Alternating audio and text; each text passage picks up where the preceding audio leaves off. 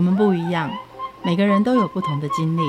当所有的节目都在高谈阔论成功的样板人物时，在这里有一群曾经遭遇到挫折和经历失败的人，正品尝着过去失败好滋味，继续一步一步往他们美好的人生迈进。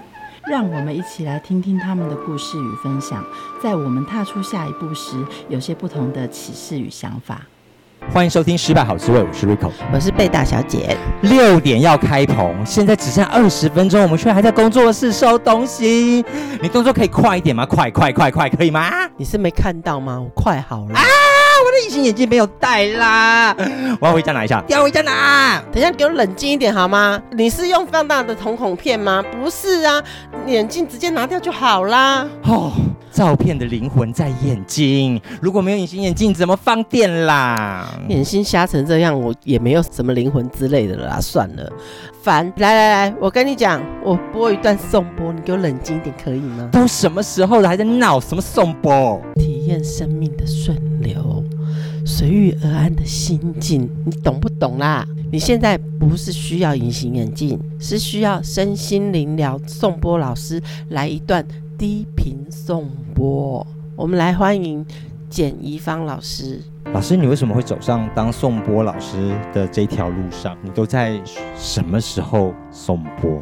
其实我本身本来是中医师，但是回来台湾以后，因为没有办法做中医师，就开始进入了这个身心疗愈的领域。本来呢是专注在做精油按摩，还有啊精油的脸部保养。有一次在跟朋友讲话的时候，突然一直出现这个呃颂钵的影像在我的脑海里面，而且是一直不停的出现。所以呢，我那时候就想说，好吧，那来呃查查看，说颂钵到底是什么？那其实颂钵在大概十几年前，在我在纽约的时候，我就曾经接触过，但是那个时候。然后呢，就觉得说好像没有什么缘分，所以就把它放在旁边。直到说大概三年多前，这个影像一直出现在我的脑海里面，我才开始查询。那发现说，原来在台湾也是有人在做颂钵，而且颂钵是可以用作疗愈用的。在纽约当中医师是什么样的画面呢？比较少影集出现这样子的故事，哎，其实治疗的对象是谁？啊、呃，我是在华尔街，华尔街的旁边有一条街叫 Fulton Street，哦，我是在那个二号跟三号地铁站一出来就看到我的诊所了。哇，那所有华尔街的那些金童们，早上在那边跟人家画架，其实到了晚上就是这边痛那边酸，找你就对啦。通常就是他们都是两点多的时候做那个期货的会下班，然后大概在五六点的时候，一些金融业的就会下班，然后他们就会来。是不是很好赚的自费市场吗？为什么要送播？是还不错啦，但是后来回来台湾之后呢，呃，没有再继续做中医这一行了。为什么会想回台湾呢？要放弃这整个中医师前半辈子的考试执照，这也是要花下很大的勇气和决心啊！真的，因为那个时候我也是考虑了很久，至少考虑了三年吧。然后后来终于下定决心要回来台湾，因为我知道回来台湾之后就不能够再做中医师了。呃，那时候呢，主要是因为觉得从小跟父父母在一起的时间太短，所以呢，我就觉得说要回来陪陪爸爸妈妈，而且他们也年纪越来越大了。这样子的动力跟颂钵有关系吗？其实那个时候还没有对颂钵。有很多的感觉，但是那时候我就知道说，其实原生家庭非常重要，因为那时候就已经有在接触一些身心疗愈方面。我认为说，要在父母有生之年多了解他们，然后如果有一些自己心里面有一些心结的话，应该要尽快的把它解开，才不会之后后悔。所以我那时候才想说，要回来台湾多跟他们相处，了解他们，带我们认识一下这个波吧。其实颂钵它是大约一千两百年前起源于印度，那它本来只是食器，就是。吃东西的碗这样子，啊，所以它是饭碗哦，还蛮大一碗的。好重哦，应该是说很久很久以前是这样，只要是疗愈用的钵都要是百分之一百手工做成才行。它是有很多种不同的金属做成的，主要是铜跟锡。这个颂钵的钵跟岩门托钵的钵是一样的钵啊？是起源是一样的，对，没有错，它是有着一样的相同的故事。当然，因为经过了许多年，那它也曾经在有一段历史，它也是藏传佛教里面的法器。它现在呢，被你当成是音乐的乐器，还是身心灵疗愈愈的牌卡那种感觉。应该是说它是做身心疗愈的其中一种工具。对于我来说啦，比较没有一些宗教的色彩。不同波的大小会不会就像弹水晶音乐一样，这样子敲，会有各种的声部，然后发出不同的声音？每一个波都有不同的个性，发出不同的声音，不不同的频率。所以你可以组成一个波的交响乐。可以。这个波敲出去是音符呢，又代表什么意义？它没有任何的音阶，它敲出来的完全就是频率，然后呃震波，影会影想我们，也是因为有这个震波的原因。是演奏吗？还是打击呢？这个动词要用什么？敲，就是敲。打击。敲拨的时候会有乐谱吗？没有乐谱，就随着心里面想到什么样的旋律都可以。对，其实呃，学习颂钵不是学习乐器，它其实是学习基本的技巧，然后其他呢就是修心，主要的呢就是跟这个疗愈师敲钵的疗愈师的心有关。其实敲出来的这个钵呢，就是这个疗愈师的本身的能量所出来的。对，所以如果周杰伦也可以敲出哼哼哈嘿啊，应该 是他也是一种 波，他也会有他的 style，没有错。总共波带一般来说会有多少种类啊？大致上来说，分成新波跟老波，年代来分，至少要三十年以上的波才可以叫做老波。古典提琴要很久很久的那种才越有价值。对对对，所以老波在市场上的行情的它的价格当然也比新波还要贵很多。呃，无论是新波或者老波，它都有涨价的一个价值在。所以其实类似像一个古董的一个概念，它是可以成为传家之宝的，很不容易坏，除非你真的对它很差，把它放在很潮湿的地方，它会生锈，或者是呃摔到它裂开之类的，否则呃这个要坏掉不容易。它的材质都是金属。那现在波也有人也回到台湾了，你有什么样的梦想？带着这个波完成什么样的事情？啊、呃，其实我从开始帮个案做一对一敲波，到后来开始做小型的活动、大型的活动，那到后来做专业培训的一阶、二阶、三阶，到现在呢，已经过了大概三年多了。那我我觉得呢，这三年多我们已经做了超过一百场的大大小小的活动。那我我认为说我们已经准备好了，其实就是用这个颂钵来做公益。啊、呃，我想要组成一个颂钵的乐团。这个颂钵乐团呢，第一阶段我想邀请一百零八位。因为我们是做公益，所以我想说，我从自己开始带领大家做公益，就有一百零八人可以享有这个免讲师费的啊福利。这是梦想嘛？这三年来你做过哪些公益的活动？应该是说，我印象比较深刻的是台中的一场是。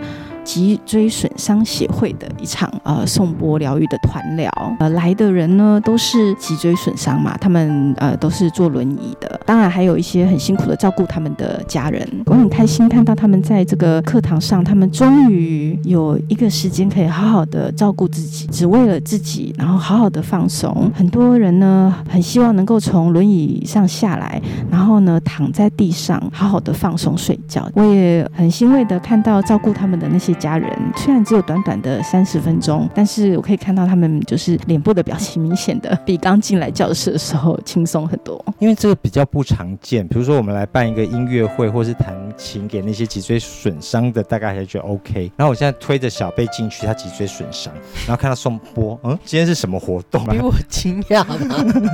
对啊，主办单位 S 下面名家。其实他们来之前呢，他们都已经有做过功课了。嗯，这也是这个主办单位要非常的用心，就是。他们的协会的主办，他们就是也抱着非常开放的一个态度，那来接受这一场这个 颂钵的团聊。我想他们进来的时候应该是非常好奇，很少看到。做完这个团聊之后，你自己看到了什么事情？我认为我们可以做的更多。应该是说，现在大部分的人还不知道颂钵是什么。嗯、那我希望可以推广颂钵，让更多人知道这是什么东西。只要他们能够了解颂钵的话，我想很多人都会愿意的。呃，应该是说分为两种，一种是一对一的疗愈，然后一种是团疗。那一对一疗愈就是只有啊、呃、敲波的人跟被敲的人就两个人而已，然后在一个舒服的空间，通常是在按摩床上面，然后克制化的，因为就对象只有一个人。那如果是团疗的话，团疗是一种不同的感觉，通常可能十个，可能二十个，呃，甚至更多。我做过，曾经做过六十几个人的也有，更多人全部躺下来一起睡觉，应该没做过吧？瑜伽最后放松冥想的时候也有，也有，然后就会有人睡着了。个人 治疗的时候有什么样的故事？他为什么会特别知道要找你来做一个送波疗程？因为我只有接 VIP 的客户，VIP 的客户意思就是说我不会接不认识的人，对，通常都是人家介绍来的。那人家介绍来的时候呢，通常是有需求，求。有需求的意思就是说，他可能有各种不同的不舒服，有可能是身体上的，有可能是情绪上的，可能是心理上的，都有可能找到我。这样说会很过分，就是说，那不然你就是常常跑安妮病房哦。安妮病房我也很希望可以进去。OK，所以并不是要病重到那种地步嘛。比如说那种空姐肩颈硬邦邦，她也可以通过颂钵来让她的肩颈舒缓吗？她可以讲这个疗效吗？放松。还是她只是心灵上的放松而已？嗯，应该是说，我曾经有客人进来过，他是做旅游业的。那旅游业通常都啊压力很大，而且如果他需要出团的话，那更累。嗯、对，那他做完的感觉呢？他回馈给我，他说这个过程中他非常放松，然后听见自己在打呼，然后呢起来之后呢，他觉得走出门的时候，他觉得哇，整个脖子肩膀都好轻哦，然后整个人变轻的感觉，这样子。那你刚刚说到这个，谁都可以敲嘛，孩子也可以按照他心中的旋律敲。既然是要一对一疗程的话，其实你也不用来找我啦，啊，自己拨买一买自己敲，这样子也行啊。也可以自己带回去自己敲自己，也可以帮你的家人敲。OK，只要有学哦，所以他不是说像那种急躁的越敲越急，嗯，你想敲想怎么敲，最后变打蛋器，因为旁边人会被你紧绷吧。所以所以跟那个疗愈者的心很重要。对，所以还是要老实，自己会走火入魔。对 你在个人疗程里面看到的是什么样的故事？什么样的客人会找你呢？从我自己讲起好了。我从小到大呢，就是一个目标导向的人。那我会安排我自己的生活，还有我自己的求学的目标、工作目标都好。因为呢，我我从国中开始呢，就是一直以来都是全校前五名这样子，就是学霸啦。对啦，简单来说，从高中开始在纽约开始念书的时候，也是一直以来成绩都很好。在大学的时候呢，念纽约的时候，纽约中央大学的时候，如果没有第一名的话，至少也有第二名。一直以来，我就是替自己安排了所有的事情。刚毕业的时候，我就拿到了执照，拿到了执照，我马上就开业了，是人生胜利组啊！是，而且呃，我都是安排好的。那一直以来，我都觉得说，只要努力，只要追求更好的，什么都可以达成。而且我在大学跟硕士的这几年间，我还特别要求更快的可以毕业，所以我一直都在赶时间。后来呢，赶时间的结果就是赚大钱啊，得到大家梦寐以求的职业，梦寐以求的生活。然后呢？然后呢，就是没有错，赚大钱，然后得到大家梦寐以求的生活。那我的客人也都很开心，可是不知道为什么呢，就是不快乐。因为有些人要用健康来换，你又不用用健康来换；有人要用美丽来换，你又不用用美丽来换，你什么都不用换呢？也是要啦。最后只能用不开心来换了。后来呢，我发现在这个做中医师的过程中，我发现呃，你会吸引到一些跟你一样需求的人。比如说，假设说我现在在失恋中，我就会吸引到一些失恋的病人来找我。但是那个时候，因为我没有学习身心灵疗愈，我那时候就是一个非常单纯的中医师而已。我一切呢都是讲究科学，因为呢，我觉得我自己非常的理性。对，那失恋怎么会找中医呀？有很多情绪上的问题，失恋会导致皮肤的问题，可能。会失眠，可能会拉肚子。这样一路很顺遂的过程当中，跟最后的颂钵有什么关系呢？后来我发现说，原来不是只有追求更好、更快、更多这样子才能够快乐。那是别人眼中的你，没错。别人要求你这样做，对，老爸老妈，或者是拿出名片的时候，你就可以高人一等。嗯，怎么样？但是。发完名片之后，回到家又觉得不怎么样。没错，没错。所以呢，我其实之前有一个在华尔街，他是一位律师。那他每天呢，就是穿得漂漂亮亮的，很风光这样。然后人家就觉得说他是律师，很棒，大家都觉得他好棒。米兰达，而且他又在华尔街工作，太棒了。可是呢，其实他来到我的呃诊所里面的时候，其实他是很痛苦的，因为呢，他觉得他不快乐，但是是一个不知道为何的不快乐。压力吗？你？就中医的判断来说，没错，他不只是呃工作压力很大，而且家庭的关系也没有处理好，再加上他又陷入感情的纠葛，因为他又进入别人的家庭，所以每天都很紧绷。没错，所以我后来在华尔街工作的经验，觉得说，其实情绪才是一切的根源，只要情绪不好，就会生病。那你现在把波带到华尔街，就很像在华尔街开个医美诊所一样啊。这边有中医治疗，然后想要心灵治疗的时候，我帮你敲波，就跟打肉毒一样，一根针多少钱？有心灵的整形医院。在追求颂钵的这个使命的过程当中，又发现了什么事情？我又发现说，其实到最后，只有放下这条路才能够快乐。那一天，我就画了一个图给他，一个太极的图给他，然后我就跟他讲说，阴中有阳，阳中有阴，阴的部分呢，扩展到最后最大最大的时候，它就变成阳；那阳呢，到最小最小的时候，它又变成阴。其实人生啊，就是生命就像是这样子的一个阴跟阳的关系，它是一直不停的转。运气呢，好运到最后，它就会变成坏运的开始；那坏的运气到最后呢，又变好运的开始。否极泰来就是这样的故事。对，就是否极泰来。劝别人容易，劝自己难呐、啊。中医师跑回台湾，香精的框框不见了，你都做些什么事情？我回来之后呢，我就先休息了两年，因为好不容易有一个机会可以休息。那这休息两年，我就先认识台湾，到处去旅游这样子。后来呢，我就做房仲业，还有保险，我都做过。然后中医师不做就拉保险哦，因为那个时候被妈妈骂呢。那个时候呢，其实还看见了蛮多，就是人生的百态这样。跟那个时候在纽约时候做中医师是完全不同的感觉，因为那时候做中医师的时候是人家来找我，人家有求于我；但是做房仲跟保险的时候呢，是要去找别人的。对呀、啊，起先是 make more appointment，到现在赶快来约，Coco。没错没错，怎么过自己这一关？不要说别人的眼光好了，朋亲朋好友一定会说。我觉得怎么过自己这一关？你怎么放下，把自己从那个高高的医师的放到这么最低，甚至还可以帮人家做脸？哇，天哪！其实那个时候我在纽约的时候我就已经想好了，因为我花了三年多的时间在想这件事情嘛。想的时候呢，我是觉得说我对自己有信心，我认为我如果不做中医师的话，我还可以做很多更多，不只是中医师的事情。这会让学霸想通，真的超难的，真的，而且要放下那个身份跟他原有的那个地方，因为他得要永远维持在我是第一名。啊对啊，嗯，但他也是啦，他说我不管做什么都第一名，嗯、所以保险业务也是圆桌的百万，然后呢，房仲呢也是区第第一名，是吧？那倒没有，不过呢，我很我很感谢我妈从小对我说的一句话，她跟我讲说，应该是说无论我是哪一个科目考得不好，她都跟我讲说，是因为我的潜力还没有被开发而已。所以他一直让我觉得说，只要我想要做的事情，我都可以办到，只是我现在还没有被启发，潜力没有还没有发挥而已。做这些杂七杂八的职业，大概在台湾多久了？大概。四年吧，这四年之后才开始跟着这个波去完成新的使命。呃，这四年之后我就开始专注于做精油相关的，做精油 SPA，还有精油的做脸。那回头看这四年，你觉得它给你带什么样的养分？我觉得这四年实在是太棒了。如果没有经过这四年的话，我不会这么深刻的了解台湾。毕竟我现在住在台湾，那我的对象就是台湾人，所以我必须要深刻的了解台湾人。这四年的经验让我呃非常了解。解台湾人的喜好、台湾人的个性、台湾人的说话方式，而不是只是每天关在一个房间里面看我的病人的医生。那你看到了台湾是什么东西？最可怕的就是风景，险恶的就是人心。也也不会啦，其实台湾人蛮可爱的。不能用一句可爱来说啊！来告诉我，这四年你看到的台湾是什么东西？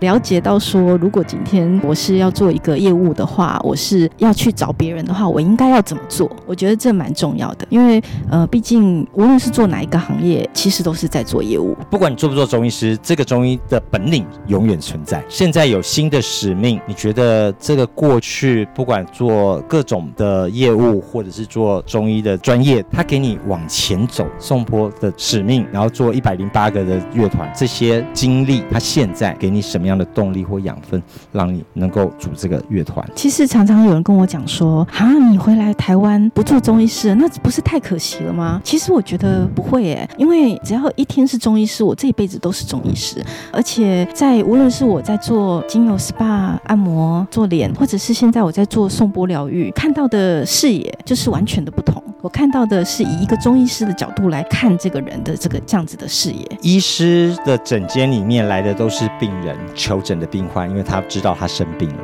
颂钵老师里面在做身心疗法的时候来求诊的，他也都知道他自己生病吗？还是他是生活当中的鲁蛇才会来的？其实并不是说一定要有一些遇到什么困难，无论是身体上或者情绪上或者心理上的困难，才能够来寻求宋波的疗愈。其实平常的保养就可以了。而且现代的人压力又很大，谁没有压力呢？所以其实颂钵对于放松还有压力大，其实是真的蛮好的。现在上了失败好滋味，你觉得这一趟颂钵之旅，我们都还没有走完，还要继续组你的乐团。你从这样一路看到的个案，看到自己的生命这样的过程当中，回头看，你觉得你这一辈子的失败经典语录是什么？我觉得根本就没有失败这件事情。那失败呢？它充其量只能说是一个过程而已。在这个过程当中呢，你得到什么很重要。如果在这个过程当中，你只有得到挫折、跟失望、跟呃失落或者忧甚至忧郁，那就不值得了。但是其实人生中没有白走的路，绝对没有。而且只要你做过的每一件事情，跟你走过的每一条路，都会有有所收获。其实与其说收获，不如说是顺流，就是生命的顺流，以及对于生命的安排的臣服与放下。谢谢。节目的最后，